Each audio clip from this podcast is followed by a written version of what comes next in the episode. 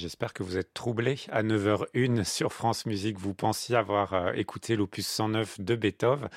Oui et non. Bah. C'est ça, c'était très étrange. C'est le Ou alors c'est très petit, c'est très court. C'est un disque très étrange, mais absolument passionnant, euh, du pianiste Sis Yang Wong, qu'on aime bien dans cette Mhm. émission. Euh, Vous aviez commencé, je crois, cette trilogie Beethoven. Mm, Depuis, je n'ai pas pu la Il bah, il y en a continuer. trois, j'en ai fait deux, vous en avez fait un. J'ai vu que vous étiez si enthousiaste, ça me fait Il plaisir. fallait bien qu'il y en ait un qu'on fasse plus que l'autre quand il C'est n'y en a vrai, que c'est trois. vrai, vous avez raison. Sis Yang Wong qui donc travaille avec Beethoven et qui nous propose des projets euh, passionnants, ce pianiste euh, suisso-malaisien qu'on ne voit pas souvent en France, mais qui est très, très intéressant. Et donc, dernier volume de ce projet Beethoven, il y avait eu l'enfance, la fantaisie, et ici, ça tourne autour de l'inouï. Alors, vous savez, parfois, les peintres se promènent dans la rue ou dans la campagne avec leur carnet de croquis, et le pianiste nous dit que c'est la même chose pour Beethoven, et donc, il a retrouvé, il a pris tous ces carnets de croquis, et on se rend compte qu'il y a des thèmes, des œuvres qui hantent euh, Beethoven depuis des années, des années, et qu'il les laisse parfois inachevés, comme ici par exemple ce petit thème qui va se retrouver plus tard dans l'opus 109. Et puis il y a aussi des œuvres qui sont abandonnées dans les bibliothèques, et puis il y a des œuvres qu'on pensait attribuer à Beethoven, mais on n'est pas sûr qu'elles soient de Beethoven. Bref, c'était un peu un Beethoven inouï dans tous les sens du terme. Par exemple, un concerto en ré majeur euh, qui a été pendant longtemps attribué à Beethoven. Aujourd'hui, on doute qu'il soit de Beethoven. On dit qu'il est plutôt d'un certain Jan Josef Rössler.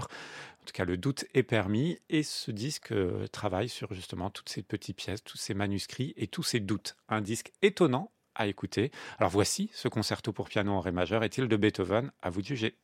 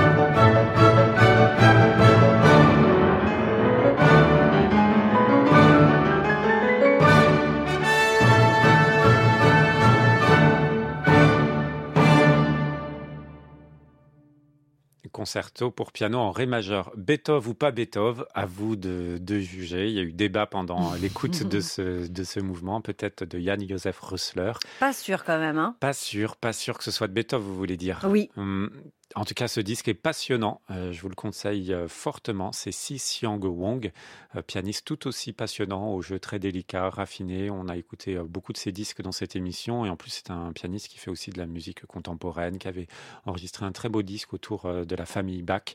Ici, la Cameretta Schweiz, sous la direction de Howard Griffith. C'est notre disque du jour. Il n'est pas exclu que je vous en fasse réécouter, puisqu'on a écouté beaucoup de Beethoven, mais pas ce Beethoven-là. Et c'est des doubles disques? Ce sont Alors, des doubles disques, Pas non? ici. Pas Ah, ici. Dans les autres volumes, euh, effectivement, Mm. mais ici, c'est un disque solo.